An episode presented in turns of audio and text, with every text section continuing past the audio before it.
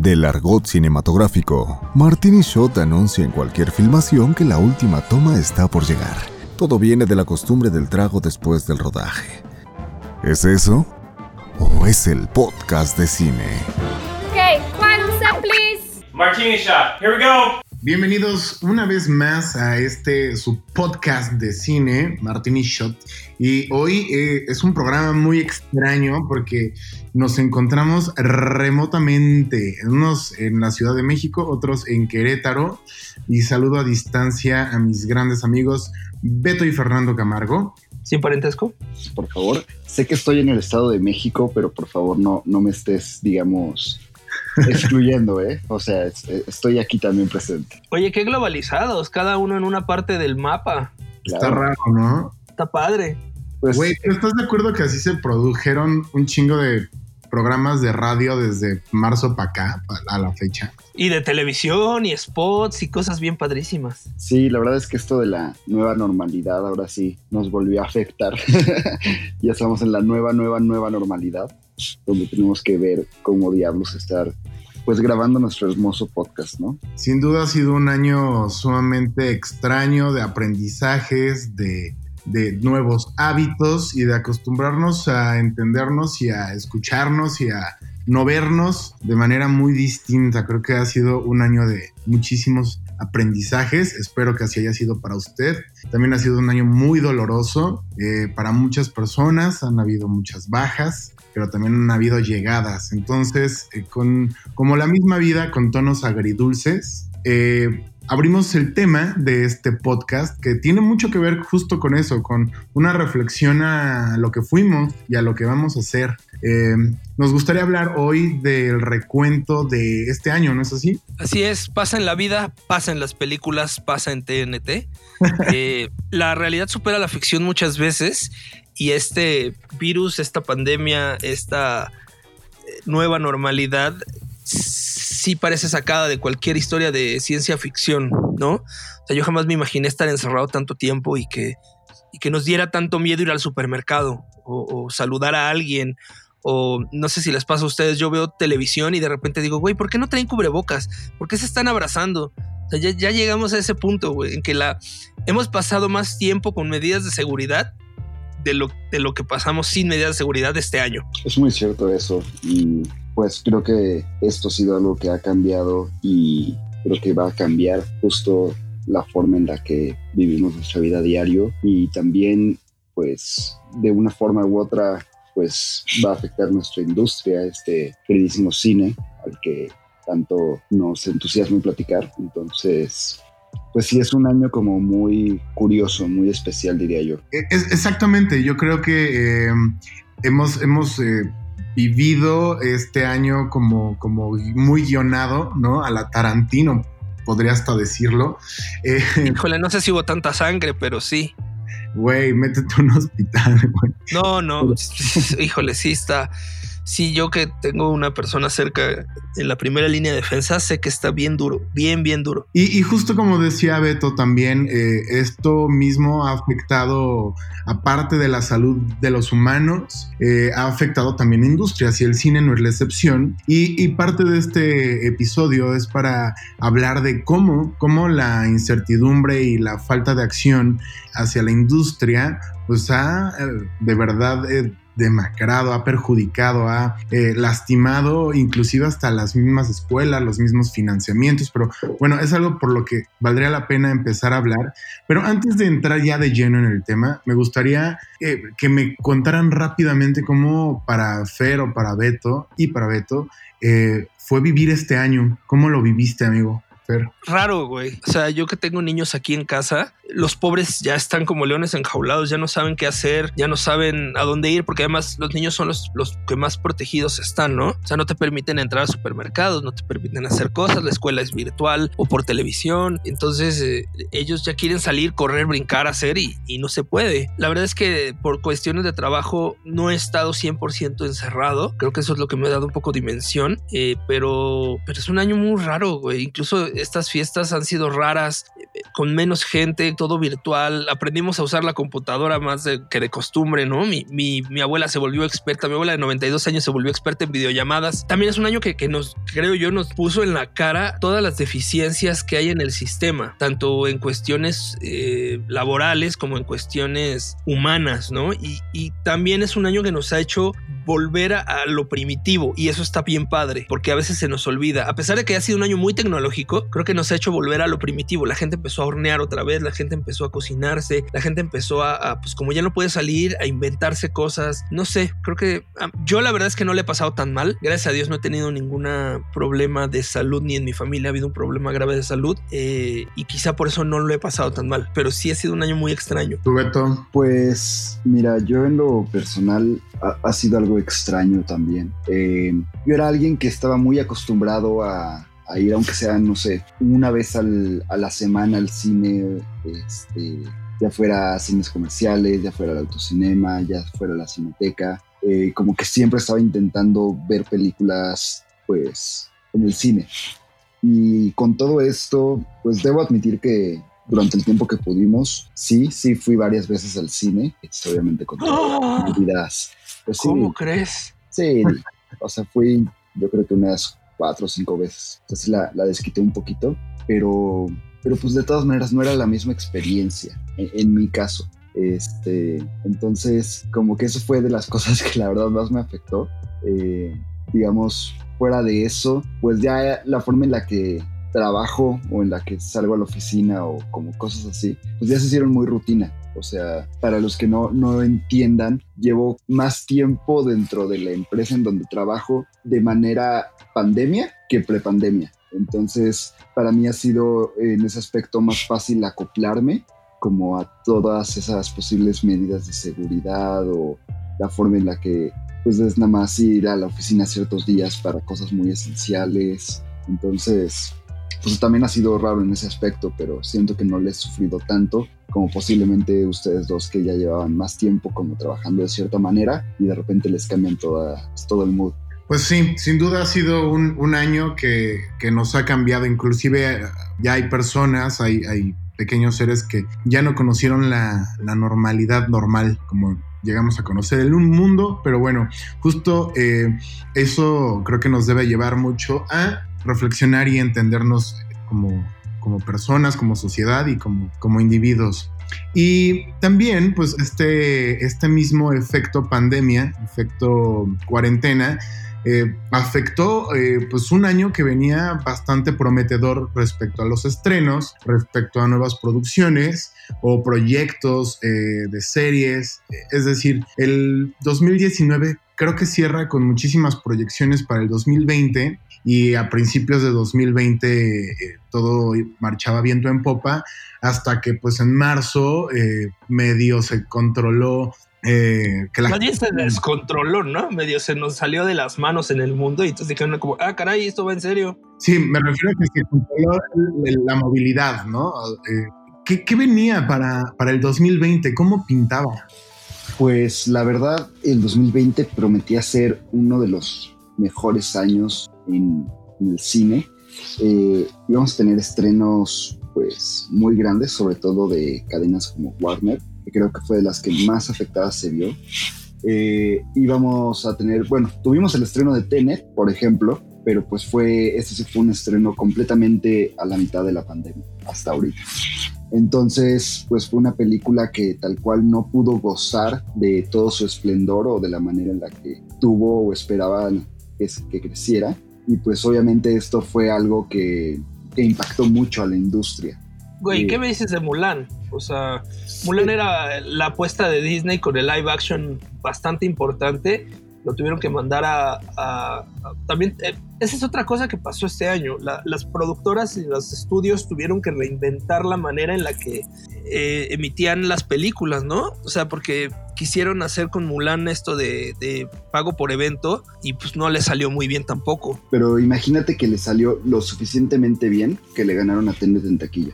¿Ah, sí? Eh, o sea, eso es un poco lo, lo, impactante. O sea, a pesar de que Mulan fue una película que se vendió dentro de la plataforma de Disney Plus, aparte tenía un precio pues, relativamente caro, por así decirlo. Costaba 30 dólares la película. Si lo traducimos a pesos son como 600 pesos, o menos. Ajá, más o menos eso era. Pero ¿Qué es lo que te gastas en una ida al cine? pues e- es justo lo que mucha gente ponía como en la balanza. El hecho de Sí, la diferencia es que acá te gastas- personas. No, ah, no, sí, bueno, te gastas que aquí en México, por ejemplo, 200 pesos en, en boletos y 400 o 500 en, en chucherías, Ujú, también. ¿No? Bueno, pero al final sí hubo, o sea, yo recuerdo que en enero, febrero, hubo estrenos interesantes. O sea, en, en 2020 sí se estrenaron también cosas en, en salas. Estuvo eh, Jojo Rabbit. eh, Ah, sí. Estoy hablando como de las que más se estrenó en 1917. eh, The Lighthouse también creo que se estrenó en, en- en enero. En cine, sí. Entonces iba, iba todo muy bien, pero pues al final eh, el hecho de que la gente ya no pudiera salir de sus casas hizo que, como bien decían, migraran los estrenos a unas a plataformas de streaming o, o netamente se pospusieran, ¿no? Que fueron lo, que más se, lo que más se fortaleció este año, ¿no? Digo, aquí a México llegó Disney Plus y, y Netflix, Amazon Prime, Claro Video se, se fortalecieron y consiguieron nuevos suscriptores, porque pues, la gente se la vivía pegado ahí, pero no había más. Claro. Sí, era la única, digamos, opción alternativa de, de entretenimiento, sobre todo si en una casa, no sé, no se paga cable. Como en la mía. Exacto. Entonces, eh, definitivamente yo creo que estas compañías de streaming pues tuvieron que buscar desde cosas más innovadoras, o sea, porque a lo largo del año creo que algo que ha pasado mucho es la incertidumbre. Eh, y de repente, no sé, por ejemplo, a principios del año cuando iba a salir eh, A Quiet Place 2, como que de- dijeron así de, ah, pues nada más la retrasamos dos semanas. Y esas dos semanas pues ya se convirtieron en casi un año, ¿sabes? Y no salió, y ¿verdad? no salió. Y también Como The Boy. The Boy, Tampoco. o incluso uno de los casos, yo creo que, que a mí en lo personal más me dolieron, eh, la de 007, que era esta película que iba a salir en abril. En abril dicen, no, ¿saben qué? Está muy cabrona la situación, la vamos a mandar a noviembre. Y conforme más nos íbamos acercando a noviembre y veíamos que esto no cambiaba, pues obviamente los estudios tuvieron que tomar otra decisión y la mandaron al 2021. Justo tú me acabas de decir, ¿no? Que se están peleando por quién la estrena en streaming. justo, eh, de cierta manera la película entró como en subasta para ver quién daba más varo y, y ver quién era pues esta compañía de streaming que la, que la tenía como en exclusiva, lo cual pues siendo 007 pues es un... Pues es algo que va Pero- claro. A ver, ¿qué, qué, qué tan, ¿qué tan viable es este modelo de negocio? Bueno, ya dijiste que Mulan funcionó muy bien, pero ¿qué tan realmente tan viable es este modelo de negocio de los de las de la de mandarlas a pago por evento? ¿Realmente recuperarán una taquilla igual? O sea, porque estás hablando que una película cuesta, no sé, pon tú, 150 millones de dólares y en taquilla recupera porque es un blockbuster, recupera que 300, 500 millones de dólares. ¿Lograrán esos mismos 500 millones si la mandan a un pago por evento de streaming? No, no, por supuesto que no, pero tampoco vas a no lucrar con el estreno cuando tu industria ha sucedido así. No, claro, Bien. pero recuperarán los 150 millones. O sea, ¿cuánto que no ganen el triple como están acostumbrados? ¿Recuperarán los 150 millones? Pues mira, la forma, por ejemplo, en el caso de 007 como muy particular, que la película no pertenece a ninguna cadena de streaming grande, iban a comprar los derechos de, quién la es? película. ¿De quién es 007, güey? Eh, de MGM, MGM, ¿Y MGM no tiene servicio de streaming? eh, por el momento no. Ah, ok. Entonces, bueno, o sea, tiene, creo que dentro de los canales de este de Amazon, ves que ahí, ahí está. Porque tiene, Stars, tiene hay su Paramount. canal, ¿no? Ajá, pero es diferente el canal, digamos, armado, que tal cual, eh, pues, una Sí, porque ese- plataforma donde tengan todo su contenido. Esos canales que tienen en Amazon Prime son vienen de los canales de cable. Ajá, justo. Entonces, mira, como, como la quieren comprar, al menos en el caso de 007, estaban ofreciéndoles 200 millones de dólares Por distribución. por distribución. Entonces, o sea, si tú lo Pero ahí piensas, recuperan. recuperan, pues yo creo que la inversión de la película. Claro, pero si tú eres Disney, que tienes tu propia plataforma y haces una película de 150 millones, ¿cómo, cómo recuperas? Porque no se la vas a vender a nadie. Pues- tienes tu plataforma. Cobras por ella de la manera en la que cobraron por Mulan. Exacto, pero recuperarás. O sea, realmente eh, el modelo te hace recuperar esos 150 millones o nos enfrentaremos a producciones más baratas para que puedan alcanzar costos. Yo creo Pues- que va a ser un híbrido ahí. Sí, Rafa.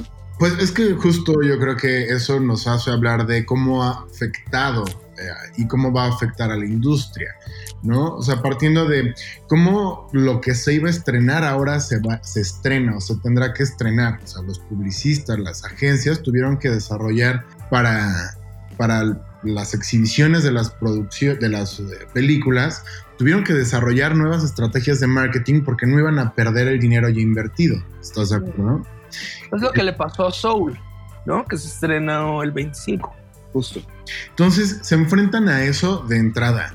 Probablemente un público que pues, por el terror, por, por, por la psicosis, pues, tampoco estaba consumiendo tanto. O sea, los primeros meses ¿Tú qué fuiste al cine, Beto? ¿Cómo lo viste tú? Pues, ¿Tú que sí fuiste ahora que estuvieron abiertos un rato? pues mira, o sea, justo el, el mayor problema, entre comillas, pues, bueno, problema fue como para las distribuidoras, para las cadenas de cine, es la cantidad de gente que podía pasar. Eh, estaban Ah, dejando. claro, porque está al 30%, ¿no? Exactamente. Entonces, al ser al 30%, pues obviamente lo que ellos ganan por funciones aún menor. Normalmente se benefician por lo que compras tú en la dulcería, pero por Sí. todo este tema, o sea, sí vendían cosas, vendían palomitas, vendían refrescos, te, te recomendaban que no los compraras en el aspecto de que, pues, si te los compras vas a tener que estar sin cubrebocas o cosas así, y estás obviamente más expuesto. Entonces, siento yo que al menos las cadenas de cine sí se vieron muy afectadas. Eh, yo normalmente cuando iba, iba a funciones muy tarde, eh, procuraba ir a las últimas funciones justo para, dentro de la menor cantidad de gente, pudiera estar englobada ahí, por mi mejor. Entonces, lo que yo sé es que hubo un, este, o sea, todos los días sanitizaban las salas y sí se comprobó que en las salas nunca hubo un brote, justo, ¿sabes? O sea, creo que los cines lo hicieron muy bien en ese sentido. sí, o sea, después de cada función, de hecho, había más espacio entre función y función, eh, justamente para que diera tiempo de que un equipo entrara a sanitizar, lo cual, pues, obviamente, se agradece mucho, ¿sabes? ¿Cuánto, ¿Cuánto tiempo estuvieron cerradas las salas de cine? Estamos hablando que las cerraron a finales de marzo. ¿Se, se acuerdan cuándo las abrieron? A finales de julio, ¿no? O a principios de agosto, según A yo. principios de agosto, o sea, cinco meses más o menos. Sí.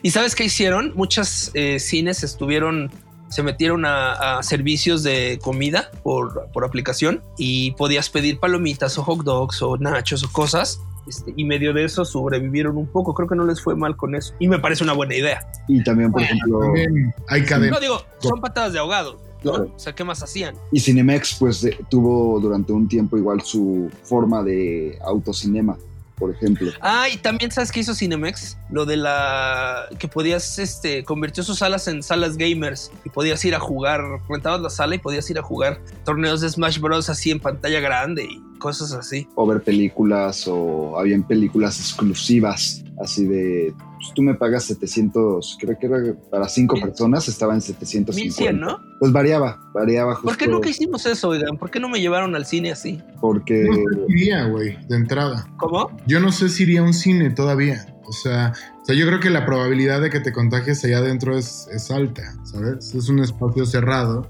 Y más, sé. ¿y ¿sabes qué? Más, no porque los cines lo hagan mal. O sea, la gente cada vez es más descuidada. Pese a que pues, nos volvieron a encerrar. Este, la gente es cada vez más descuidada respecto a esas cosas. Pero, pero se supone que sanitizan y, y la sala es solo para ti. A eso me refiero. Ah, cuando haces la, la sala para... cuando la rentas ajá Ajá. sí Fernando pues mira la verdad es que invitarte a ti sería invitar a toda tu familia y pues ya somos muchos no entonces Ay, no, podía haber ido solo. no pobre una familia. escapada. Pero bueno, No, güey, el niño, el niño muere así, muere de ganas de ir al cine. El pobre que estaba tan, así como tú, tan acostumbrado que cada fin de semana estaba en el cine, muere por ir al cine el pobre. pues sí seguramente va a ser bastante emotivo el momento en el que podamos regresar como, como estábamos habituados. Pero bueno, hablando también de las af- afectaciones, también el mismo, el mismo, la misma industria, perdón, las mismas producciones que estaban corriendo en ese momento, filmaciones, se vieron afectadas y muchas de ellas incluso tuvieron que frenar y cancelar proyectos. Es decir, no nada más se posponía lanzamientos de películas, también se posponían filmaciones y las filmaciones que estaban al momento se frenaron y muchas de ellas se cancelaron. ¿No es así? sí, sí, sí, sí, sí, justo eh, A finales de agosto se retomaron muchas cosas que se habían frenado y también este salió hace poco un audio de Tom Cruise haciéndola de pedo porque había unos güeyes demasiado cerca en su filmación, ¿no? Y decía que, que no traían cubrebocas o no sé qué. Entonces, también cuando se retomaron las filmaciones, se retomaron con mucha seguridad y Tom Cruise creo que lo dice muy bien, un poco alterado, pero lo dice muy bien. Eh, la gente confía en nosotros, no vamos a parar porque la gente, porque ustedes no estén respetando. Ya estuvimos parados mucho tiempo y hay millones de empleos. Eh, en la cuerda floja. Entonces no quiero esto para mi filmación. Y creo que tiene razón. Esa no fue la forma de decirlo, pero creo que tiene razón. Sobre todo porque una filmación es un equipo de trabajo muy vulnerable para estas condiciones de trabajo. Es decir, conviven mucho tiempo durante muchas horas, varias, varios días y varias semanas. Son como familias muy grandes donde hemos visto que si una persona se contagia, pues contagia a toda su familia. Y lo mismo pasa en una filmación. Los equipos de trabajo trabajan muy cerca. Sí. Sí, güey, y, más que por ejemplo los actores pues, no pueden usar o no usan eh, cubrebocas durante las escenas y así, están muy expuestos. A pesar de que tengamos muchas regulaciones y, planes de contingencia y, nuevas reglas para, para, rodajes, siguen estando expuestos, bastante expuestos. ¿Cuál va a ser la primera película que sea la, la, historia desarrollada en, con una nueva normalidad, donde veas a todos los actores con cubrebocas y todo ah. así estos protocolos, porque esto va a pasar, ¿estás de acuerdo? Ya hay una, güey, es que no salen con, con, estos protocolos, pero ya hay una que habla sobre, sobre este pedo de la pandemia, de hecho es de Michael Bay. Songbird. Se llama, ¿eh? Songbird se llama. Ajá. Sí, pero, Exacto. pero pues es entre comillas sobre esta pandemia, o sea, porque ya están en el 2020. 2023, ¿no? Y es el COVID-23. Entonces, o sea, es más una película de acción de Michael Bay como las que le contamos la vez pasada, que tal cual una película de pandemia, porque sí, ya la vi. Entonces. ¿Ah, ya la viste? Ah, claro que ya la vi. ¿Dónde la viste y por qué no la convidas? Pinche envidioso. Porque me puse mi sombrero de pirata y me fui a buscarla. Qué gente, oye, qué gente. Yo debo confesar que así vi Mulan, pero sí, bueno. Sí, pero no, por ejemplo, un caso muy, muy particular que a mí me, me llamó mucho la atención es una película que se llama Malcolm and Mary, que esta fue, es una película por Zendaya y por John David Washington, eh, que protagonizó también Tenet. Eh, que básicamente se, se, encerraron a principios de, pues, creo que fue julio, así, y grabaron la película con el crew más chico posible. La grabaron en seis días y era solo de ellos dos como actores. Eh, entonces creo que era ellos dos y el director los que estaban como todo el tiempo ahí en set y todo lo demás lo resolvían desde afuera.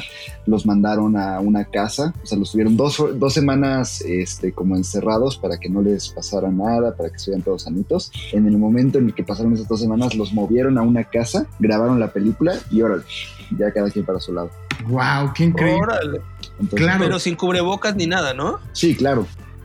Es que ahora ya se produce muy distinto. O sea, imagínense que para las filmaciones hoy en día pues, tienes que traer un cubrebocas, tienes que traer una careta, tienes que mantener como ciertos protocolos que pues, de alguna manera sí lo hacen mucho más incómodo, más lento, lo hacen, eh, sí, sí, le ponen trabas estos protocolos a las filmaciones y es la manera en la que se está produciendo hoy en día. Es que no hay más, güey. O sea, piensa que un crew chiquito es de 20, 25 personas. Imagínate un brote entre 25 personas. Sí, o sea, ¿no? son, fáciles de contagiar estas familias cuando permanecen claro. tiempo tan cerca. Y, y asimismo, pues, también las afectaciones han sucedido a las escuelas. O sea, tampoco hay banda que esté estudiando ahorita cine o al menos no haciendo prácticas. Eh, pero no solo cine, güey. O sea, justo la mamá de Beto me contaba el otro día que, que a los niños que están en grados clave como tercero, sexto, eh, segundo de secundaria y así, les va a afectar mucho esta clase de educación. Entonces imagínate este, la gente que, que, hace cine. Le mandamos un saludo a nuestro amigo Paris, que a veces nos ha grabado. Él está estudiando cine y justo nos contaba el otro día que, pues, que sus clases son en línea y, y pues que no es igual. ¿No? Hay cosas que no aprecias igual, está complicado para todos. Yo, por ejemplo, tengo un amigo que está estudiando animación y me contaba mucho que de sus clases que más... Que está estudiando odontología. No, está estudiando animación, Fernando, no seas ridículo.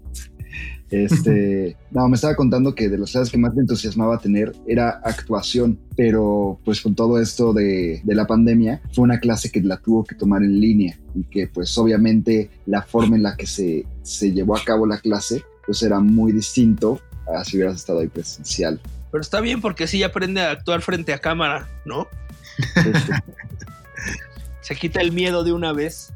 Sí, pues obviamente, sobre todo porque eh, la formación de publicistas o de, cineastas, pues sí tiene que ver con el equipo de trabajo y el, y el trabajo en equipo. Entonces, no es como que puedas hacerlo todo solo y pues ahorita se está teniendo que aprender de esa manera, haciéndolo solo todo o, enviando proyectos remotos o nosotros trabajamos de esa manera, ¿no? Eh, las unidades de trabajo lo hacen remoto, entonces eh, el Internet se vuelve una herramienta súper necesaria porque pues, tienes que hacer llegar material y te tienen que hacer llegar recursos. Y, cuando, por ejemplo, nosotros que tenemos a clientes ahí en línea, ha sido complicado aprobaciones o la apreciación de las cosas no es igual, ¿no? O sea, mandas una foto para que aprueben el vestuario y de pronto dicen que está muy verde y en realidad es azul y se ve la foto verde. O sea, ese tipo de, de problemas es a los que nos hemos enfrentado yo me acuerdo que eh, a principios de esta pandemia yo estaba, bueno, estábamos haciendo una campaña para Liverpool, una tienda departamental, y, te acuerdas que ya se empezaba a hacer todo de manera remota, donde tenías literal en un robotcito con un iPad al director que estaba en Los Ángeles porque no había podido viajar a, la Ciudad de México. Ay, sí, qué complicado fue eso, sí, sí. Y entonces todo fue remoto, donde literal a él lo ponían el iPad así al lado del monitor o al lado de la escena para que la viera y la dirigiera y pues duplicó, triplicó el tiempo de, de respuesta de todos, ¿no? Entonces también se hizo más lenta la industria en ese sentido. Claro, pues sí, fueron cosas que ahora sí que para no estar todos juntos y todos amontonados, pues tuvieron que ir pues haciendo. De hecho, creo que hubo un anuncio de un, no creo qué marca de coches era, pero justo hicieron como, ¿era de Chrysler? me estoy acordando, creo que sí, güey. Hicieron como todo un behind the scenes de cómo lo grabaron de manera remota, porque literalmente mandaron al realizador con la cámara así de órale vas, y hasta el director de fotografía estaba en el Zoom, así de, oye, pues... No, según yo, según yo, el actor, el protagonista del comercial era fotógrafo. Entonces él se, fotografiaba y lo dirigían. Sí, hizo todo solo. Entonces, es incluso muchísimo más complicado, pero pues es una forma de, en la que se tuvieron que resolver estas cosas. ¿sabes? Y que esto también es parte de una estrategia publicitaria, ¿no? Vendiendo que ahora todo el mundo está con la novedad de que todos estamos encerrados, cómo se trabaja o debería trabajar de esta manera. Eh, es decir, se, aprovecha todo, toda la materia prima, ¿no? Pues es que no hay más, güey. O sea, este año nos tocó reinventarnos y nos tocó crear herramientas y crear necesidades para satisfacerlas, ¿no? Sobre todo esta industria de la publicidad. Claro, y yo creo que de las últimas afectaciones, que también han sido un golpe para muchos amigos, que espero que nos escuchen, eh, a los financiamientos cinematográficos, ¿no? Porque también los recursos de un país mal administrado han hecho que se desvíen pues, a la acción médica, ¿no? A, pues, a justo solventar esta crisis y por ello pues se tiende que que tomar dinero de algún lado y se está tomando también dinero del cine. Tanto es así que en las últimas semanas nos enteramos de la extinción de, del FOPRO, ¿no? Híjole, es que ese es un tema más político que otra cosa, ¿no? Eso tiene que ver con las políticas públicas de este país en el que estamos y, y a mi punto de vista ideas un poco retrógradas, malintencionadas con discursos eh, de doble filo, pero bueno. sí, no, siento que, o sea, sí es una realidad el hecho de que la industria se ha visto afectada aquí en México, eso es una realidad. O sea, muchas producciones dependían de esos financiamientos, de esos apoyos económicos para poder llevar a cabo su película.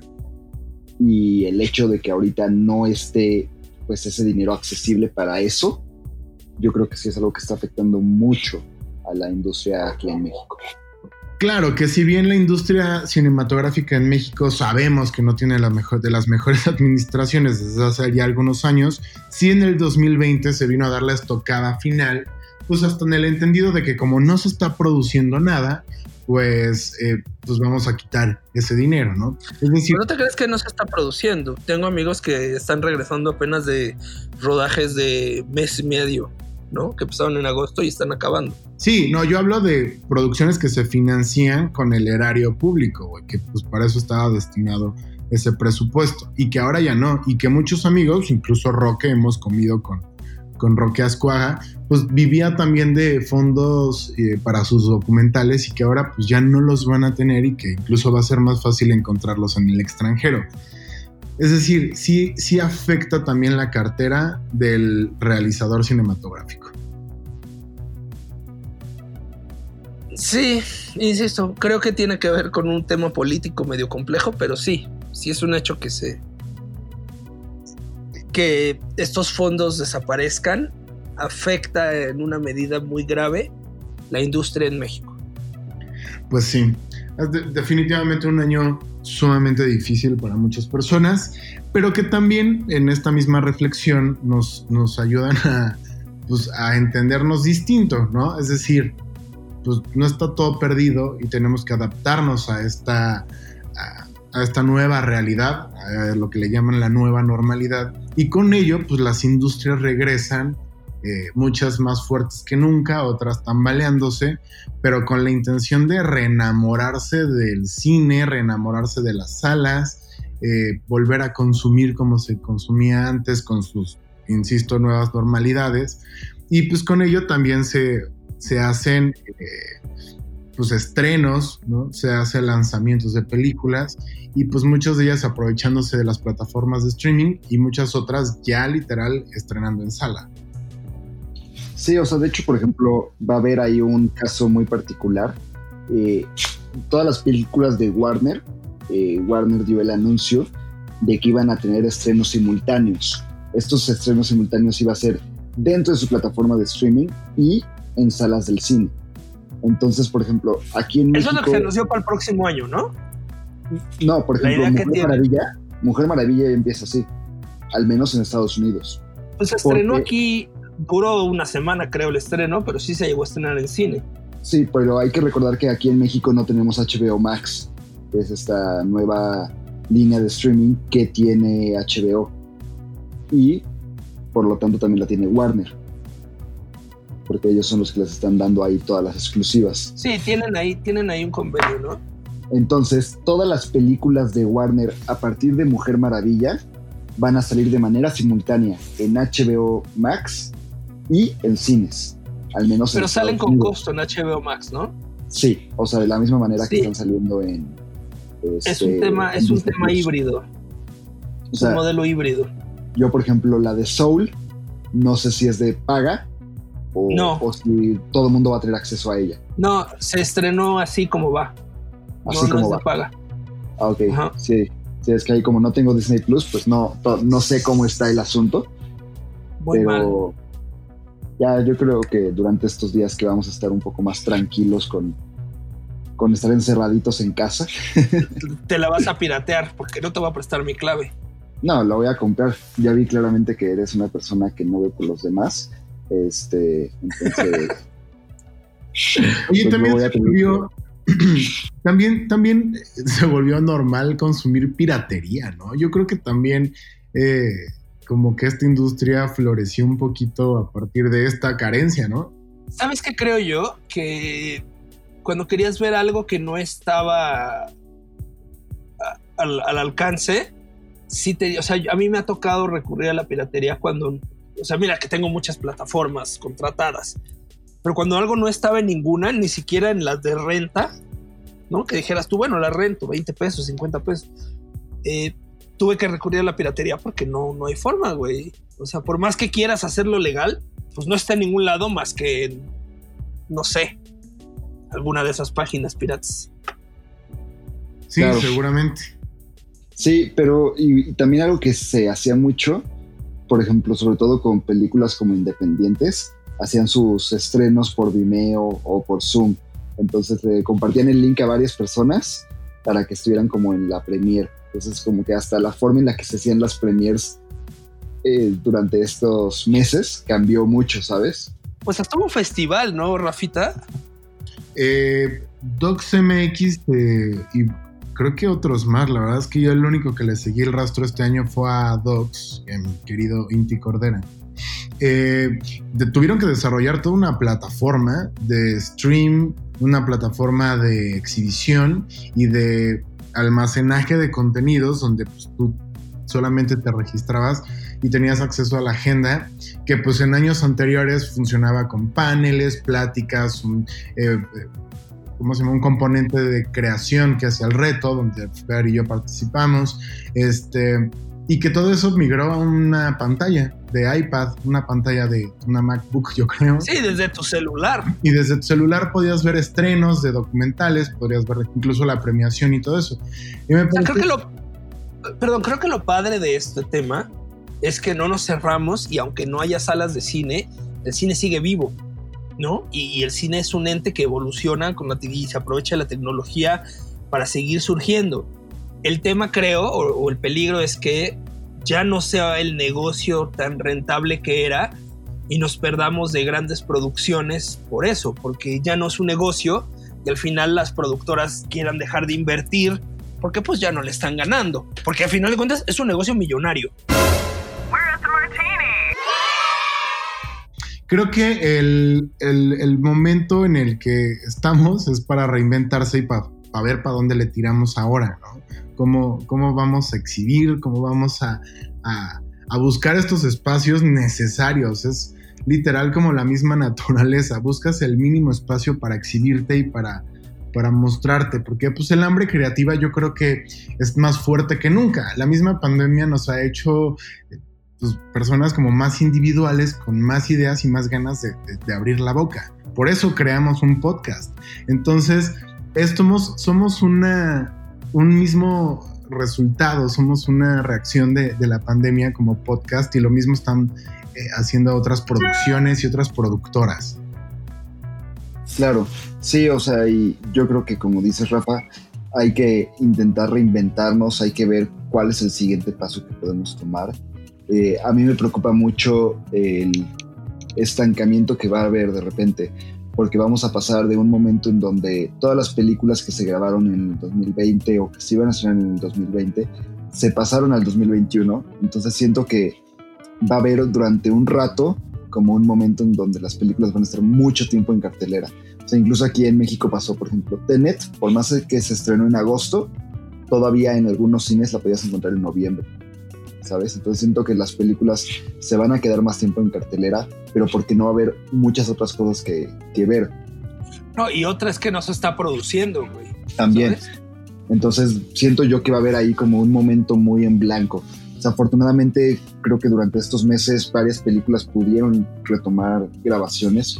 Eh, un ejemplo, la de Batman, este, protagonizada por Robert Pattinson, pudo regresar, pudo terminar de grabar y ya pues ahorita dentro de todo entra postproducción, que ya es algo pues posiblemente más sencillo de hacer que el estar en plena producción, ¿sabes? Entonces... Y también está el tema de, por ejemplo, Marvel, que tenía todo su universo planeado para que las películas salieran a cierto tiempo, combinada con las series, y entonces todo fuera una línea de tiempo perfecta, digamos. Eh, eh, ¿cómo se llama esta? La de la, Viuda Negra no se ha estrenado. No, es una película que no saben qué va a pasar con ella, no han dicho si, si, la va a streaming o no. O sea, de hecho, y ya viene la serie de WandaVision y ya viene la serie de El Soldado del Invierno y el, y el, Halcón y ya vienen como más cosas eh, que, quién sabe qué tanto afecten esta línea temporal de, de Marvel. O sea, de hecho, si lo piensas, 2020 es casi el primer año en donde no hay una película de Marvel. Sí, sí. Que bueno, por ejemplo, este año solo se iba a estrenar esa. Y Pero el, próximo se iban a estrenar como tres o cuatro. Entonces, que creo que unas ni siquiera se llegaron a filmar, güey, porque se iban a filmar en 2020. Ajá. Entonces, pues sí está ahí un tema como muy complicado. Eh, no sé yo cómo vaya a estar eh, reagendado todo el cine, porque pues dentro de todo las películas las mandaron a fechas separadas para que no compitieran entre ellas. O sea, por ejemplo, todas las películas de Warner están muy espaciadas para que no compitan entre ellas. que ya no pasó. Tenet, Dune. Eh... No, pues, el próximo año están ah. ya, digamos, ya, ya hay fechas para varias de estas películas, por ejemplo. Entonces. O saber cómo nos va. Justo, o sea, creo que es eso, es el ver cómo estas películas, por ejemplo, eh, French Dispatch, pues ya se fue para el otro año. Candyman se fue para el otro año. Eh, Muerte en el Nilo se fue para el otro año. Mujer Maravilla. Esa sí la quiero ver. Sí se estrenó. Mujer este Maravilla se estrenó. Sí, en lo cual, pero la repasaron de. ¿Qué fue? De abril, a, de abril. hasta noviembre, diciembre. No, 17 de diciembre se estrenó. Ajá. Y luego Kingsman también se va. Esta como secuela, reboot, cosa extraña de Ghostbusters, también se va. ah, claro, era en este, noviembre, ¿va? Sí, güey, o sea, te digo, hay muchas películas. Morbius también se fue. Sin tiempo para morir, se fue. Black Widow se fue. O sea, Quiet Place, no mames, yo creo que fue de las que más esperaba este año y, no, nunca llegó. Fast and Furious, ya. Eh, este remake de, digo, esta adaptación musical de In the Heights, de Lin Manuel Miranda, igual, nunca llegó. no sé cuál es. Este, la de esta de Marvel del chinito, Shang-Chi y la leyenda de los 10 anillos. Esa la del 22, ¿no? Esa se, estrenaba, se estrenaba a inicios del 2021, pero se dio su espacio para Kingsman y entonces pues quién sabe en dónde quedó la otra. No, bueno. Jungle Cruise, por ejemplo, o sea, te digo, Dune, yo creo que fue de las que más me dolió a mí en lo personal. Este, Top Gun Maverick, o sea... Ah, Top Gun, claro es que ya llegamos a ese punto donde las películas del 2020 empezaron a tomar los lugares de las películas del 2021 y entonces las del 2021 ya se mandaron para el 2022. Güey, yo creo que llegamos al punto en las que de principios del 2021 se van a estrenar en 2023, o sea, real. Sí, sí, sí. sí. Y es que se estrena. Jurassic Park, la, bueno, Jurassic World, la, nueva, Dominion, eh, y ahorita pues una recién anunciada y confirmada Indiana Jones 5, pero o sea. Pues mira, dice por aquí que el cine unido jamás será vencido. Nos toca a nosotros como espectadores, como hacedores, como, como todo, pues apoyar, ¿no? Eh, ya sea que se estrenen en streaming, ya sea que podamos ir al cine en algún punto de, este próximo año, pues nos toca seguir nosotros como amantes del cine y como, y como trabajadores del mismo, eh, apoyar y, estar, ¿no? Claro. Exacto. Así que invítame al cine, Beto, invítame al cine. Yo creo que. Pues, ahorita no te puedo invitar a ningún lado. Este. Pero sí, creo que es importante que cuando podamos. ¿Qué puedes invitar a que me vaya chi No, no, no, ya. Este, te digo cómo interrumpes mucho, Fernando, pero bueno. Oh, nada eh, te gusta, te interrumpo igual en vivo. ¿Ves? No más que aquí este no sabes cuándo cae. ¿Cuándo va a caer? Bueno, ya, ya no voy a hablar. Pues este es un año de, entendernos distinto, como lo dijimos al principio. Yo le mando muchísimos saludos a muchos de, espero que en algún momento nos oigan, eh, a muchos de mis amigos que, este año no la pasaron nada bien, que tuvieron que cambiar incluso hasta el giro de su profesión. Eh, yo espero que pronto puedan llegar a hacer lo que más les gusta y a tener ese sensación tan linda de ver un contenido o ver una película que tú hiciste ya en salas o en la tele o en, tu celular. Por eso vivimos y, por eso es que eh, nos desmañanamos tanto en esta industria, para que podamos tener contenidos chingones, eso espero. Y pues al final, este, como nuestro también último programa del año, eh, dejar un registro, ¿no? Yo creo que de quienes fuimos en estas fechas, en esta época, eh, como, como personas, como cineastas, como cinéfilos, eh, y cómo nos vamos a oír el próximo año. Yo espero que, que este año para todos ustedes, para ti Fer, para ti Beto, eh, haya sido de muchísimo aprendizaje y que este aprendizaje se pueda reflejar como mejores personas, como mejores productores, como, como mejores familiares y amigos pues como mejores personas. Me vas a hacer llorar. La verdad es que ha sido un año complejo para todos, para unos más que para otros. Y creo que sí estuvo padre aprender. Eh, espero que el próximo nos depare más bonanza que este. Y, nada, agradecerles a todos nuestros escuchas, nuestros fieles escuchas y a los que se vayan sumando el apoyo. Eh, voy a aprovechar el comercial para recordarles nuestras redes sociales que son arroba podcast en Instagram y arroba podcast en Facebook. Eh, para crear comunidad, para seguir apoyándonos, para todo. Y yo les quiero mandar un saludo muy especial a nuestra, bueno, a mi casi prima Marta Camargo, que es nuestra fan número uno, creo yo que no se pierde ningún programa y a todos ustedes, queridos escuchas, que, que nos han seguido y han visto la evolución de este podcast que empezó como un, como un eh, ejercicio interesante entre amigos y se ha vuelto eh, una, una, creo que decir obligación, porque no es una obligación, pero una cosa más seria, ¿saben? Una cosa muy, muy en serio, que nos tomamos muy, muy en serio. Un hobby se volvió algo muy serio. Y, y nada, desearles que el próximo año solo nos traiga bendiciones para ver si ya se compensa con lo que nos trajo este. Sí, definitivamente yo creo que hay que, pues dentro de todo, estamos aquí, entonces hay que agradecer pues las oportunidades que hemos tenido, en este caso la oportunidad de crear este podcast, que creo que ha sido algo que a mí me, ha gustado y me ha completado mucho.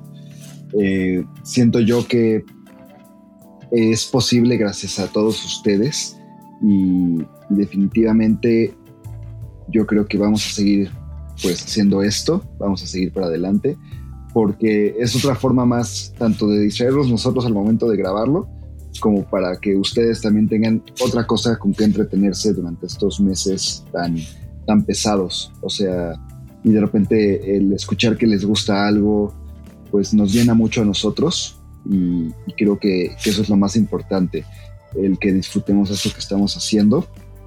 Y, pues lo mejor para, para, todos ustedes, para ti Fer, para ti Rafa, les deseo lo mejor para el próximo año, les deseo que tengan un gran año nuevo y que empecemos el próximo año con todo, realmente, porque pues aquí no paramos y, y el cine pues no, no se va a vencer tan fácil porque van a seguir de una manera u otra haciéndose cosas.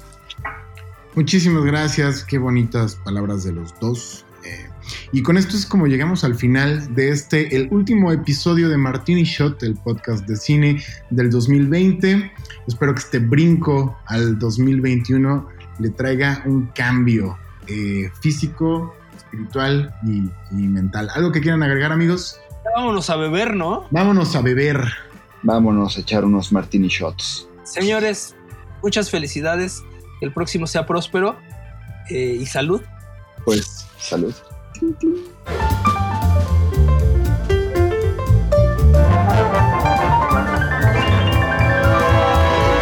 That's a wrap.